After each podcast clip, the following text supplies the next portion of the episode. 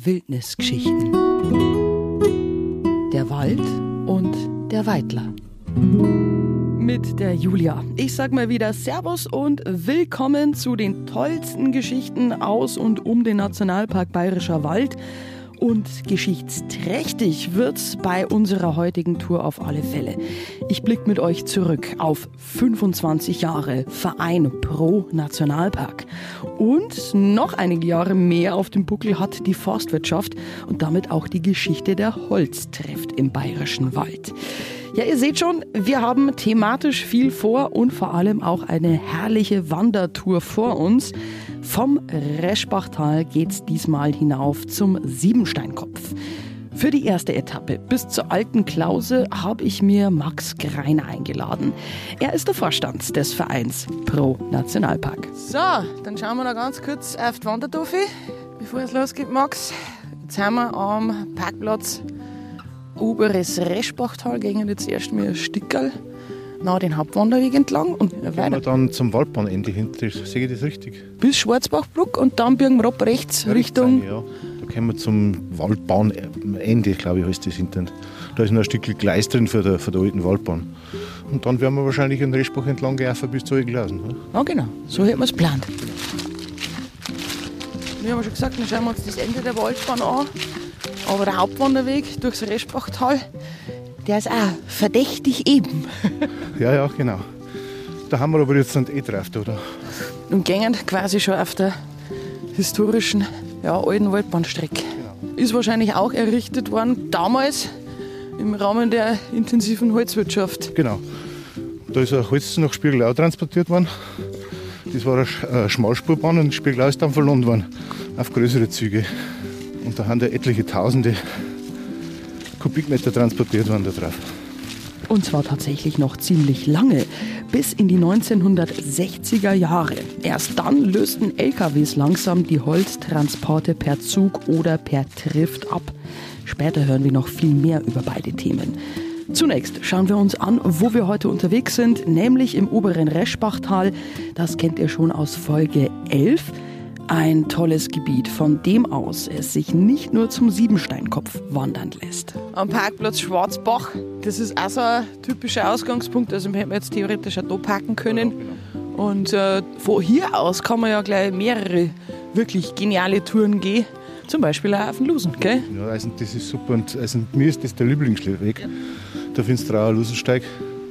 Er ist zwar nicht ganz einfach, ich sage aber, der Berg wird alle Jahre ein bisschen höher. Je älter man wird, gell, umso härter geht man sich.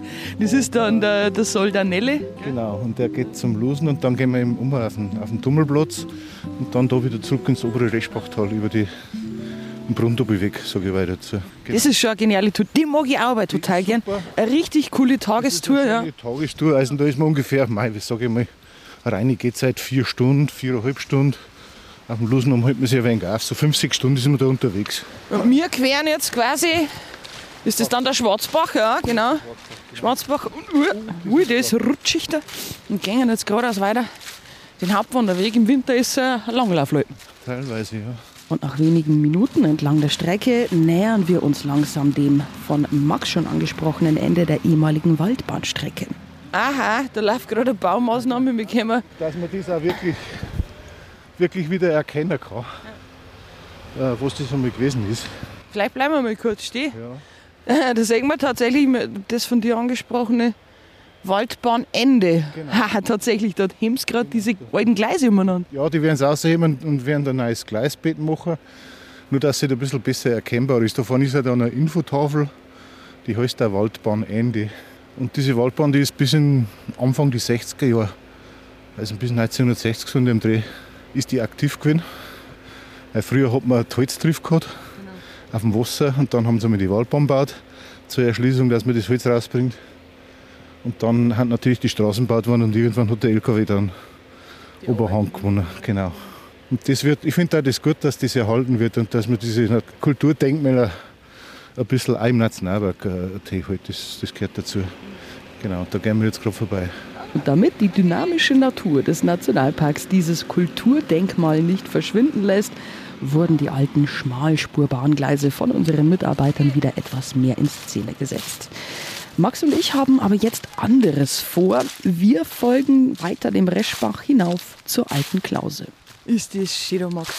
Der Reschbach, der jetzt da gerade so leise neben uns dahin plätschert. Wo da Bayern da ein Haufen Wasser fällt. Ja. Wir haben ja da das E-Werk. Das wird da um und abgeleitet, das Wasser. Und kommt da weiter unten der wieder dazu. Also es ist ein bisschen wasserarm da momentan. Aber trotzdem wunderschön. Ja, total. Ja, Max, dann lass uns ein bisschen reden. Man, man äh, hat beim Einstieg, glaube ich, schon gehört, dass du sehr, sehr viel äh, über den Nationalpark weißt, dich sehr, sehr viel mit der Region und, und ihrer Geschichte beschäftigst. Musst ja auch fast, gell? als Vorsitzender vom Verein Pro Nationalpark. Vielleicht einmal zum Einstieg erklär mal, was Pro Nationalpark ist. Pro Nationalpark ist im Prinzip ein Stützerverein des Nationalparks als solcher gegründet worden. 1998. Wir haben da heftige Diskussionen gehabt. Nationalparkerweiterung in Zwiesler Winkel. Es äh, hat sehr, sehr hitzige Diskussionen gegeben zu dem Zeitpunkt. Und die Angst, wo einige gehabt haben, war wirklich, dass der Nationalpark als solcher fällt. Und da haben wir gesagt, das kann nicht sein. Da müssen wir dagegen steuern. Warst du eigentlich von Anfang an mit dabei? Ich bin Gründungsmitglied, ja, meine Frau auch. War aber dann Jahr, äh, jahrelang eigentlich eher ein passives Mitglied, beruflich bedingt auch. Also ein Gründervater war der Dr. Max Köcker aus Maut, der wohl leider schon verstorben ist. Und der Siegfried Grünzinger aus Finsterau, Haselberger Helmut. Das sind so die Aktivposten in den Anfangsjahre. Die Situation damals war eine schwierige. Wir haben es ja im Rahmen dieser Podcast-Serie auch schon mal thematisiert in Folge 2 es ist ja auch viel um die erste Nationalparkerweiterung 1997 gegangen, auch die, um die Widerstände, die es damals gegeben hat. Genau. Wobei ich nach wie vor der Meinung bin, dass ein Großteil der Bevölkerung eher gleichgültig der Sache gegenübergestanden ist mhm. oder Befürworter gewesen sind. Vor allem die Leute aus dem Tourismus. Aber wir haben halt eine sehr, sehr laute Gegnerschaft gehabt, die wirklich massiv Druck gemacht haben. Aber das Vertrauen in die Natur ist einfach da gewesen. Und der Mensch muss einfach einmal in der Lage sein, loszulassen und einmal schauen, was bringt uns die Natur für sich selber. Das war ein wenig so der philosophische Hintergrund. Und natürlich haben wir den Nationalpark einfach, äh, also ich persönlich, immer als Wirtschaftsfaktor auch gesehen. Ja, gerade der ganze Tourismus. Ja. Schlechthin. Es hat vor Gründung des Nationalparks in dem Bereich herunter eigentlich keinen Tourismus gegeben. Und jetzt haben halt da zwei Streitpunkte zusammengekommen. Es hat sich ja dann zum gleichen Zeitpunkt oder ein Jahr vorher der, die Gruppe Brunnationalpark Zwiesel gegründet, die wo einfach diesen Nationalpark gar wollten. Und ein Jahr später haben wir uns, haben wir uns mit entschlossen, einen Verein zu gründen. 1998 ist der Verein Pro Nationalpark mit gut 30 Mitgliedern gestartet worden und heute, 25 Jahre später, sind es rund 450. Eine große Erfolgsgeschichte, die Max Greiner als Vereinsvorsitzender seit 2009 kräftig mitgestaltet. Und auch aus dem Alltag im Schutzgebiet ist Pro Nationalpark nicht mehr wegzudenken. Der Verein ist nämlich hauptverantwortlich für den Nationalpark Führungsservice und führt gemeinsam mit zahlreichen Waldführern im Jahr bis zu 25.000 Besucher durch das Schutzgebiet. Das ist heute der Schwerpunkt der Arbeit wir haben auch begonnen mit Vorträgen und ja, Diskussionen. Aber letztendlich hat man erkannt, wenn du mit den Leuten nicht vor Ort bist und wirklich dort am, am Punkt ist, da wo es eigentlich was passiert, dann kommt wenig um. Und so hat sich eigentlich das ganze Führungsprogramm entwickelt. Also zunächst mal mit den einheimischen Zeugen, Naturverjüngung, was, was entwickelt sich. Also sind die Gerüchte oder die Erzählungen umeinander gegangen, da oben, die Hochlagen, da wächst nie mehr wieder was. Und wenn ich wandern gegangen bin, haben wir dann immer wieder denken, an der Erzählung stimmt irgendwas nicht. Weil man relativ frühzeitig erkannt hat, dass da eigentlich schon wieder was drinsteht. Mal haben es nur ganz kleine Pflanzen gewinnen. Mal war schon ein bisschen was Größeres da. Mal hat man Veränderungen gesehen, dass es vielleicht ein Bucher gibt, wo vorher eher Fichte gestanden ist. Und es haben da viele, die haben um auf der Straße gefahren und haben gesagt, ja, da wird alles kaputt. Aus der Ferne betrachtet. Aber man muss sich halt Apps einmal genauer anschaue. Oder wie heißt es so schön, der Mensch schützt nur das, was er kennt. Und im Endeffekt habt ihr genau da angesetzt. Das, das war eigentlich der Punkt. Da haben wir gesagt haben, wir müssen die Leute zeigen, was vor Ort passiert. Wir wollen auch gar nicht verschweigen, ich habe das auch nicht so toll gefunden, wenn einfach mal hektarweise Nullen overgeriselt haben und haben Bedenken gehabt. Aber wenn man sich das angeschaut hat, hat man relativ schnell erkannt, wo die Reise hingeht. Und dass das mitnichten so wird, dass da nichts mehr wächst. Und es haben sich so tolle Dinge ergeben. Einfach mal neue Ausblicke, die man vorher gar nicht kennt hat. Äh, Simstarkhof ist ein gutes Beispiel, weil wer ist früher an den Simstarkhof gegangen? Ein paar Insider, ganz wenige. Mhm. Äh, mittlerweile ist er ein Anlaufpunkt für, für sehr viele Leute, weil er einen wunderbaren Ausblick äh, genießt und auch die ganze äh, Verjüngung, wo man da sehen kann, wirklich fantastisch ist. Aber es ist ja so, wenn man nach 10 Jahren, 15 Jahren, vielleicht 20 Jahren warten, dann ist mit dem Ausblick nicht mehr so großartig. Gell? Ist ja jetzt schon so, dass man ja, stellenweise schon wirklich gar nichts mehr sieht. Genau. Aber das ist diese stetige Veränderung, die wo wir da im, im Nationalpark haben. Die auch auf dem Weg hinauf zur alten Klause wunderbar zu beobachten ist. Denn auch entlang des Reschbachs haben sich diese ehemaligen Borkenkäferflächen inzwischen zu einem heterogenen Jungwald entwickelt, der sonst in ganz Deutschland kaum so zu finden ist. Ja, genial. Jetzt kämen wir gerade vorbei. Wir haben gerade ein bisschen über das Thema Totholz geredet und Jetzt hängen wir gerade ein wunderbares Paradebeispiel, Max. Einer abgestorbenen, umgefallenen Fichte, die ist drüber geflogen über den Reschbach. Keine Ahnung, wie lange die schon liegt. Ja, ja. Die Zeit da 10, 15 Jahre, denke ich jetzt mal schon. Vielleicht auch 20 Jahre. Ja, oder wenn man Nationalpark herzeigen mag, ist das einfach eine ganz tolle Streckdörfer. Ja. Vor allem auch die ganze Verjüngung, wir haben ja vorhin auch schon mal kurz genau. drüber geredet, die sieht man da auf schon sehr beeindruckend. Genau. Es ist unwahrscheinlich viel da. Und halt auch das Totholz, das man jetzt sehr, sehr notwendig braucht. Pure Nationalparkwildnis begleitet uns die wenigen Kilometer entlang des Reschbachs hinauf zur alten Klause. Nach gut einer Stunde Gehzeit sind wir inzwischen dort auch angekommen. Sind wir tatsächlich schon an der alten Klausen? Die so heißt, weil man nichts mehr von der Klause sieht. Genau. Heutzutage. Ich ist auch schon sehr lang weg, weil ich kann mich nicht erinnern, dass da jemals so Wasser drin gewesen ist. Okay. Äh, genauso drüben an der Schwarzbachklausen. Also die kenne ich nur so, wie es, wie es ist. Also quasi völlig aufgelassen, gell? Irgendwann die 50er, 60er Jahre irgendwann. Weil sonst äh, wisst ihr das, wenn es später wird.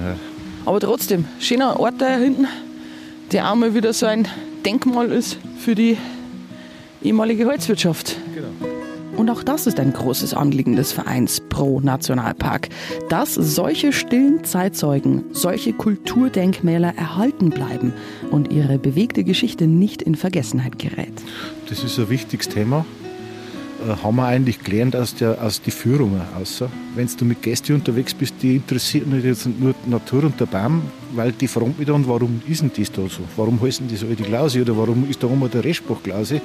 Oder warum ist da so eine schnurgerade Strecke dafür, wo wir vorher gegangen haben? Und dann kommst du irgendwann einmal so Themen, Holz trifft, ist ein Thema, das war ein Thema, eine Waldbahn.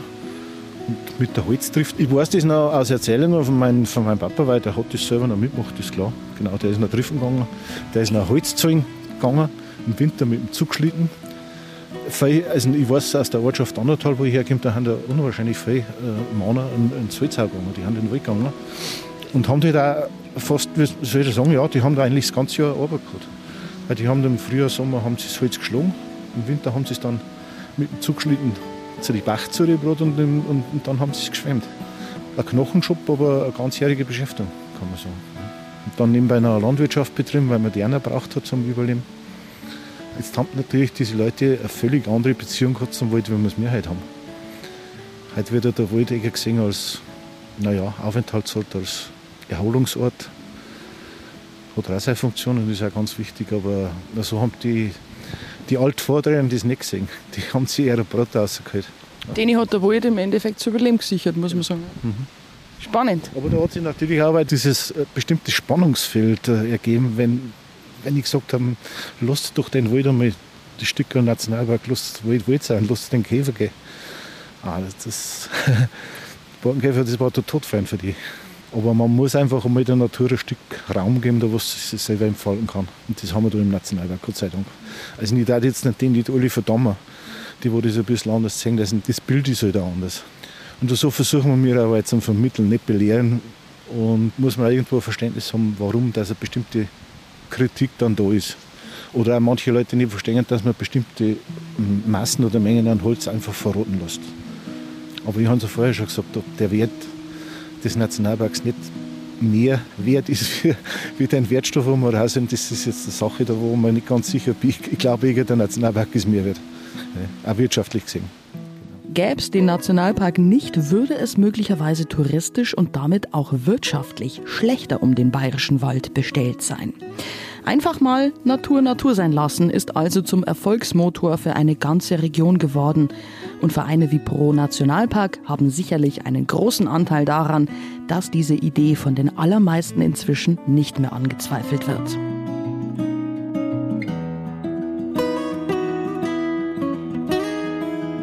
Der Grund für manche Nationalpark-Skepsis liegt meist in der Beziehung der Weidler zum Wald.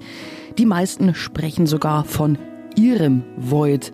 Aber woher kommt diese enge Beziehung eigentlich? Naja, früher war der Wald für die Einheimischen Lebensgrundlage. Vor allem die Holzwirtschaft war neben der Glasindustrie über Jahrhunderte der Wirtschaftsmotor. Und genau das ist nun unser Thema auf dem zweiten Abschnitt unserer heutigen Tour. Von der alten Klause geht's jetzt weiter zur Reschbach-Klause. Ich freue mich, dass ich jetzt mit einem ganz besonderen und äh, sehr spannenden Menschen äh, wandern gehe. Und zwar der zweite Kreisheimatpfleger im Landkreis Frei und Grafenau, Gerhard Ruland. Gerhard, erst einmal guten Morgen. guten Morgen. ja, es ist Nebligkeit ist nasselt ein wenig over, aber wir lassen es uns trotzdem nicht nehmen, dass wir jetzt diesen, ja, besonders geschichtlich vor allen Dingen, besonders spannenden Abschnitt jetzt eben von der alten Klausen zur Reschbach-Klausen aufgingen. Was mir der Max gesagt hat, wir gehen da ja quasi gerade auf einem alten Weg, da wo äh, ein Zugschlitten früher gefahren ja, sind, stimmt das? Ja, dann tatsächlich dann ein Zugschlitten gefahren, äh, eben im Rahmen der Drift. Da haben sie den Weg also ein bisschen ausgebaut, sodass sie so mit den Schlitten da fahren haben können. Und das ist tatsächlich immer so ein alter Zugweg. Ich freue mich, dass wir mir heute eben in Finsterau herinnen ähm, dieses besonders spannende Thema Holzwirtschaft trifft mit dir beleichen dürfen, weil im Endeffekt bist ja du ein ziemlicher Fachmann auf dem Gebiet, hast ja sogar ein Buch ähm, geschrieben. Ja, ich habe mich ein bisschen eingearbeitet. Fachmann, da müssen wir dabei gewesen sein. Aber ich bin froh, dass ich nicht dabei sein habe müssen, weil die Arbeit war brutal hart. Und äh, man unterschätzt das aus heutiger Zeit wahrscheinlich, was die Leute da auf sich nehmen haben müssen, um also diese Arbeit bewältigen zu können. War aber interessant, da auf den Spuren dann der alten Drifter dann das zu erkunden, was die alles leisten haben müssen. Wir wollen natürlich eben auch genau auf den Aspekt ein bisschen eingehen. Ähm, wie ist es eigentlich losgegangen mit dieser Forstwirtschaft da herinnen? Weil der bayerische Wald war ja dann relativ spät besiedelt. Ja, gut, mit der Besiedlung, das ist wieder eine Geschichte für sich. Aber das stimmt, der bayerische Wald war, was so eine flächendeckende Besiedlung betrifft, natürlich spät dran. Aber schön Staat ist er halt doch besiedelt worden. Und ja, in Passau, weil Passau ist für uns halt ein extrem wichtiger Bezugspunkt. Äh, in Passau haben sie also lange noch gar nicht so richtig registriert, äh, was der Bischof da eigentlich für Erwerbsquellen da herin gehabt hätte, wenn er sie denn erschlossen hätte. Äh, natürlich hat man in Passau Holz braucht, zum Häuserbau natürlich und vor allem natürlich auch Brennholz. Aber das haben sie am Anfang eher so aus der direkten Umgebung von Passau rekrutiert. Vielleicht haben schon ein paar Scheidel auf der äh, Ilz geschwemmt, aber noch nicht in äh, planmäßigen oder in größerem Umfang. Ähm, Passau ist erreicht worden durch Salz, aber allmählich ist das Salzgeschäft so ein bisschen beeinträchtigt worden, A, durch die Bayern, die dann auch ein Stück von dem Salzkuchen abhaben wollten.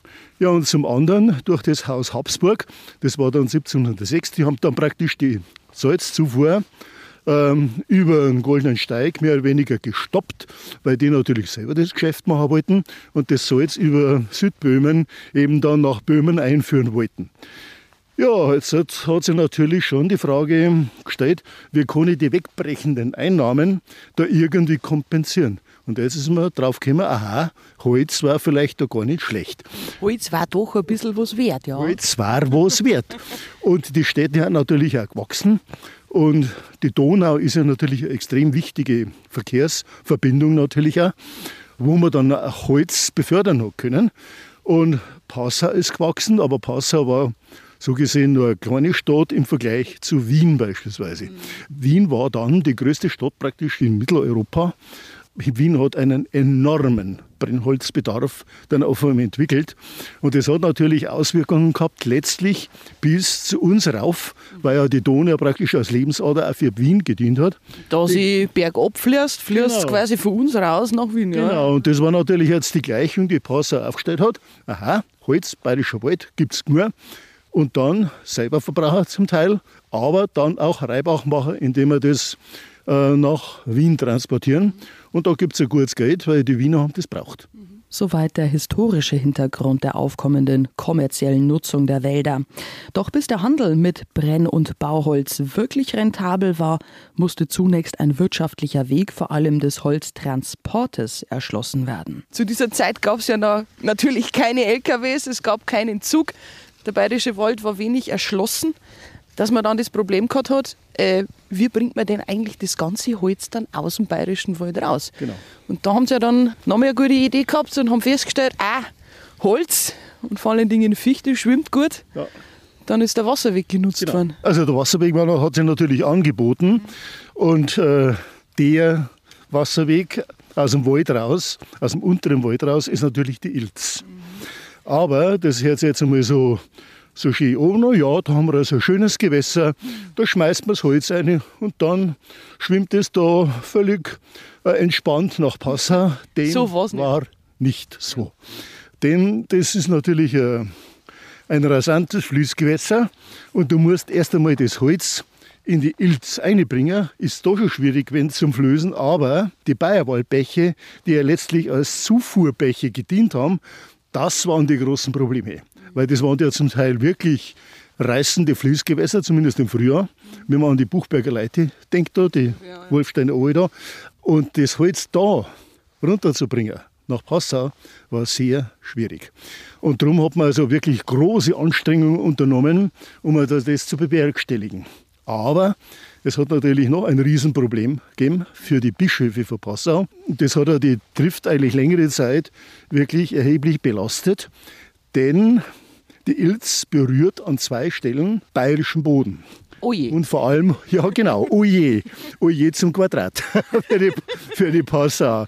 Denn gerade Hals war so eine Burg Hals, da hat es die Grafenhals gegeben, dann die Verleuchtenberger und das ist dann bayerisch geworden. Also hockt ein, eine bayerische Enklave direkt vor Passau. Und die haben dann natürlich auch die Hand auf der der Ilz, also auf der Trift drauf gehabt. Also musste man sich da arrangieren und das war schwierig. So mussten die Bistümler einige Kompromisse mit den Bayern eingehen auch weil mit der zunehmenden Nutzung der Ilz für die Trift die einst in großen Mengen vorkommenden Flussperlmuscheln und reichen Fischbestände bedroht waren. Und so war der Transport der Holzscheite und Baumstämme auf dem Fluss zunächst stark reglementiert. Und das hat im Endeffekt hat es halt die Trift lange Zeit behindert, sodass es eigentlich bis ins 18. Jahrhundert dauert hat. Äh, sagen wir mal bis 1730 rum, äh, wo die Trift dann wirklich sofort aufgenommen hat, sodass man also wirklich auch die Bayerwaldbäche mit einbezogen hat und dann halt die Ilz als Haupttriftgewässer genutzt hat. Aber das Problem blieb eben, Bayern hat da an zwei Stellen Rechte gehabt und das war ein erhebliches Hindernis. Mhm. Das kann man mir vorstellen. Und äh, die Häuser bzw. Bayern hat ja dann auch kräftig mitverdient, weil es hat ja in Heus man sieht ja heute ja. noch davon Spuren, beziehungsweise bauliche Werke auch. Diese äh, Holztriftgeschichte ähm, hat es ja dann auch eine große Triftsperre zum Beispiel gegeben. Ja, ja. Weil äh, wie bekommt man die Baumstämme wieder aus dem Wasser und vor allen Dingen, wie stoppt man sie? Ja. Das war ja dann, äh, da war ja Holz ein ganz wichtiger Ort. Ja, ja. Es war natürlich auch vom Technischen her ein enormer Aufwand, dann nun die Trift zu betreiben. Zum einen hat man die Bayerwaldbäche halbwegs trifttauglich machen müssen. Das war sehr kompliziert. Zum Teil hat man mit, mit Schwarzpulver gearbeitet, man hat das Felsen daraus gesprengt, dann hat man die Ufer begradigt. Spuren, wie der Mensch die Bayerwaldbäche umgebaut hat, sieht man auf unserem Weg entlang des Reschbachs hinauf zur Reschbachklause tatsächlich sehr häufig. Einer weiteren großen Zeitzeugin nähern wir uns langsam, nämlich der Reschbachklause. Noch haben wir aber ein paar Minuten, um uns ein wenig mit dem menschlichen Aspekt der Trift zu beschäftigen. Wer waren diese Holzarbeiter und Trifter eigentlich? Sprich, der damalige typische Weidler. Die Bevölkerung im Bayerischen Wald war arm. Äh, das ist einfach so. Äh, die Böden waren karg. Äh, die Bauern haben wenige wirtschaften können. Es hat sonst nicht mehr so es keine, in Anführungszeichen Industrie gegeben, außer Steine, ja. Granit, und Glas, ja. Und Glas, aber ansonsten gab es nichts. Und darum war es praktisch für die nicht selbstständigen Bauern, die also sonst irgendwo als Knecht gearbeitet hätten, schon ein Zubrot. Und zwar kein schlechtes, wenn man da quasi in der Drift mitgearbeitet hat. Also das ist dann schon entsprechend bezahlt das worden? Ist diese entsprechend bezahlt worden. Die Bezahlung war gar nicht übel. Vor allem beim, beim Schlittentransport. Beim Winterzug, ja. Beim Winter hat man einiges dann schon verdienen können. Wir haben schon gesagt, im Endeffekt war der Wald zu großen Teilen die Lebensgrundlage vieler hier im Bayerischen Wald. Man hat durch den Wald gelebt und zwar das ganze Jahr, weil eigentlich waren da diese ja, Holzhauer, kann man auch sagen, äh, die dann auch später natürlich auch viel bei der Drift beteiligt waren, ähm, das ganze Jahr beschäftigt ja. im Wald. Wie ja, hat genau. das Jahr so ausgeschaut? Es waren halt tatsächlich viele dann Holzhauer, äh, die halt das Holz dann gefällt haben und das halt dann auch transportiert haben. Und die waren dann im Allgemeinen auch bei der Drift dann beteiligt, wobei Drift ja eine Saisonarbeit war. Man hat ja nicht das ganze Jahr gedriftet, sondern dann, wenn halt das Wasser gereicht hat. War meistens im Frühjahr. Im Herbst und Winter waren es aber dann wirklich in die Wälder da beschäftigt. und haben halt dann äh, das Holz gefällt und auch schon an die Stellen gebracht, wo man es dann im Frühjahr äh, zur Drift äh, hernehmen hat können. Das heißt, man hat es zuerst einmal zwischenlagern müssen und dann so platzieren, dass man dann im Frühjahr das relativ leicht in Anführungszeichen halt dann in die Bäche hat einführen können. Dieser Winterzug war ja mit eins der gefährlichsten Dinge. Die sind ja da wirklich mit riesen Holzschlitten ja. in der Früh losgezogen bei teilweise zwei, drei Meter Schnee da herin. Ja, ja, das war natürlich extrem aufwendig. Äh, die haben in der Früh dann losgezogen mit den Schlitten und der Bayerische Wald ist nun mal halt ein Gebirge und da gibt es halt nun mal Steigungen. Also die Steigungen, die nachher zum Gefälle werden, äh, die hat man also dann zuerst einmal ein bisschen eintreten müssen. Man hat es also herrichten müssen, dass man nachher halt dann da runterfahren hat können. Da hat man zweimal oder dreimal hat man dann die Schneebahn praktisch dann getreten, bevor man dann nachher überhaupt da denken hat können, dass man runterfährt. Und das Runterfahren, das war natürlich schon ein extrem gefährliches Unterfangen. Äh, sie haben also da tonnenschwere Lasten hinten drum gehabt. Später halt die Blöcher, früher das Scheitholz, aber das waren jetzt auch schon ganz schöne Prügeln. Und die hast du dann im Kreuz und es geht dann gescheit bergab. Und das war höchst schwierig, den Schlitten dann zu lenken über, äh, über diese Lenkstangen praktisch. Und noch schwieriger war das Bremsen. Sie hat, hat zwar so, so, eine Bremse am Schlitten gegeben, aber die haben vor allem auch mit den Fürstbremsen, die haben also so steigeisenförmige Gebilde an die Schuhe gehabt, die also dann zum Bremsen eingesetzt worden sind. Und hinten haben sie auch noch so einen Bremsklotz quasi angehängt gehabt, der dann auch ein wenig dazu beiträgt, dass der äh, Schlitten nicht völlig außer Kontrolle gerät. Und da hat es natürlich auch viele Unfälle gegeben, wobei sehr viele sind glimpflich ausgegangen, weil die haben dann rechtzeitig abgesprungen, wenn es gut gegangen ist und meistens ist dann doch gut gegangen. Aber manchmal haben sie auch an die Baum. Da war der Schlitten natürlich kaputt, hoffentlich Mensch nicht. Aber man muss auch sagen, für das, dass das eigentlich so eine gefährliche, höchst lebensgefährliche Arbeit war, gerade dieser Winterzug, sind eigentlich verhältnismäßig wenige Leute tatsächlich schwer verunfallt oder gar ums Leben gekommen. Also ja. das müssen schon wahre Könner damals auch gewesen sein. Absolut, ja. Es waren Virtu nehmen wir es mal Virtuosen äh, des Schlittenzuges oder des Schlittentransportes. Äh, da hast du natürlich enorm viel Erfahrung braucht. Noch gefährlicher war halt dann das Driften selber. Das muss man schon auch sagen. Also da, Was war die größte Gefahr beim Driften dann? Äh, also eine Gefahr war schon einmal, oder ist schon dadurch entstanden, an den Stellen, wo man das Holz dann ins Wasser erbracht hat, beziehungsweise es da reingerollt hat. Da hat man zum Teil sich halt auf die Scheidel auch draufstehen müssen, um sie also mit den Sappis da eine zu buxieren. Und wenn jetzt da einmal so ein Holzstoß auf Bayerisch sagt man geehrt worden ist. Mhm. Ins Rollen geraten ins Rollen, ist, ja. Sehr schön, ins Rollen geraten ist. Ein bisschen übersetzen müssen wir genau, schon, ja. Äh, dann bestand die Gefahr, dass man halt dann tatsächlich in das Driftgewässer reinrutscht und dann hat man wenig Chancen gehabt, weil man dann dort also erdrückt worden ist ähm, durch die Stämme, die ja mit einiger Geschwindigkeit da nun darunter gepoltert, gepoltert sind. Also das war schon sehr gefährlich. Das waren schon große Gefahren und Strapazen, die die Menschen hier im bayerischen Wald auf sich nehmen mussten. Übrigens sprechen wir hier nicht von vor hunderten Jahren.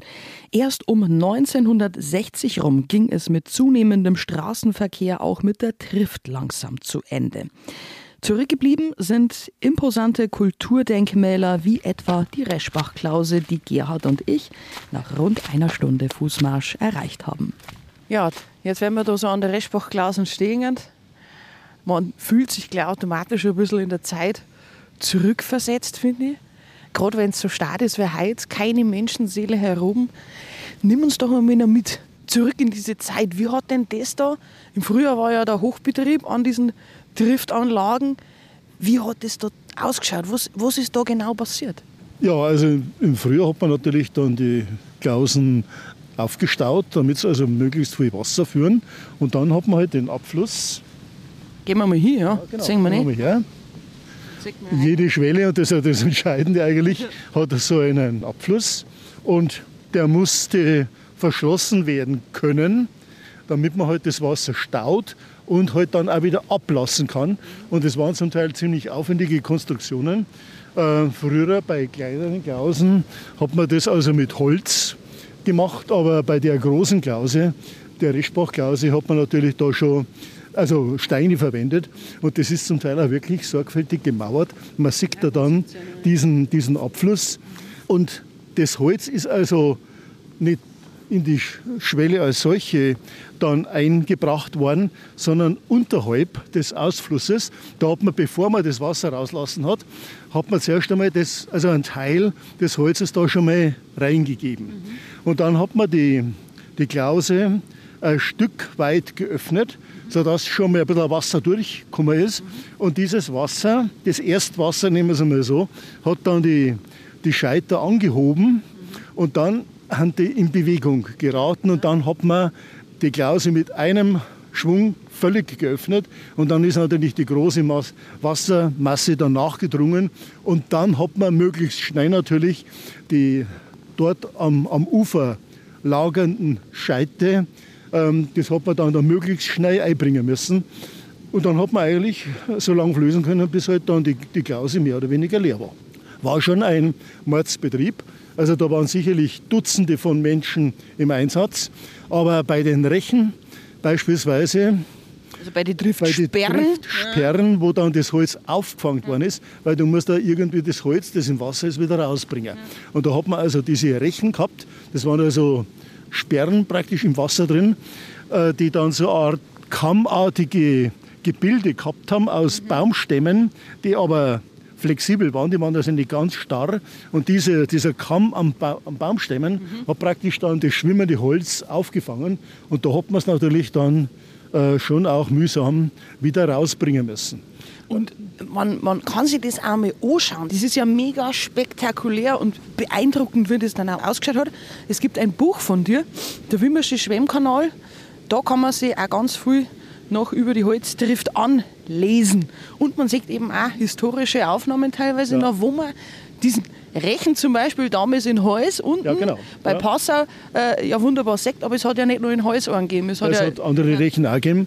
Also es hat in, in der Nähe vom Freihung Rechen gegeben und ein ganz großer war bei Fürschneck. Und die waren da dringend nötig, weil natürlich hat man schon versucht, das Holz bis nach Passau zu flößen, in die, in die Ilsstadt bis zur Pschütt. Äh, aber es wäre unmöglich gewesen, da äh, die Riesenmengen da in einem Schwung da rein zu driften. Jetzt haben wir quasi die Sperren vorher gehabt, um die Menge zu regulieren. Weil sonst war die kleine Sperre dann in, in der Ilzstadt völlig überfordert gewesen. Äh, es war ja so noch, war noch genügend zu tun. Es war also in der Ilzstadt waren zum Teil 200 bis 300 Leute beschäftigt, um das Holz dann aus dem Wasser rauszuholen und zu verfrachten. Äh, ja, man hat es ja dann auf die Donau vor allem bringen müssen, das Holz, das man weiter verschifft hat. Also da war schon einiges geboten. Äh, und es waren auch wertvolle Arbeitsplätze. Und so auch da, also es waren viele Leute äh, mit der Trift befasst, beschäftigt und haben Arbeit und Brot gehabt. Und es sind schon, also im Jahr haben ja auf der Ilz ungefähr 30.000 Klafter, das sind ungefähr 100.000 Steher, sind da dann schon geflößt worden. Das ist schon eine Menge. Was einerseits ja sehr positiv war, weil ja die Leute da dann Arbeit gehabt haben und äh, davon profitiert haben finanziell. Aber man darf jetzt aus heutiger Sicht auch nicht vergessen, dass natürlich da schon eine ganze Menge Holz dann für die Öfen bereitgestellt worden ist und schon sehr stark abgeholzt worden ist. Da hat man aber dann schon auch darauf reagiert und hat gesagt, also wir dürfen unseren Wald nicht gänzlich ausbeuten. Ja. Also nicht komplett kahl schlagen. Nicht kom komplett kahl schlagen. Man hat schon ein Bewusstsein dafür entwickelt, aber aus heutiger Sicht ist trotzdem viel zu viel geschwemmt worden. Aber damals, das kann man ja nicht vergleichen, damals war das für die Leute halt wirklich lebenswichtig, überlebenswichtig. Und so kann man die Bedeutung des Waldes für die Weidler auch besser nachvollziehen. Jahrhunderte haben die Menschen den Wald als ihr Brot, ihr Einkommen und selbstverständlich auch ihren Lebensraum betrachtet. Heute liegen die Dinge freilich etwas anders. Obwohl der Wald weiterhin ein großer Wirtschaftsfaktor ist, weniger in der Forstwirtschaft, aber dafür umso mehr als Magnet einer ganzen Tourismusregion mit dem Nationalpark als wichtigsten Faktor. Und am Ende könnte man noch die etwas philosophische Frage in den Raum stellen, was am Ende dann mehr wert ist. Die reine Wirtschaft oder nicht vielleicht doch die Natur. Und damit sage ich Servus und bis zum nächsten Mal. Alle Folgen der Wildnisgeschichten gibt es auch bei Spotify und auf der Homepage des Nationalparks Bayerischer Wald.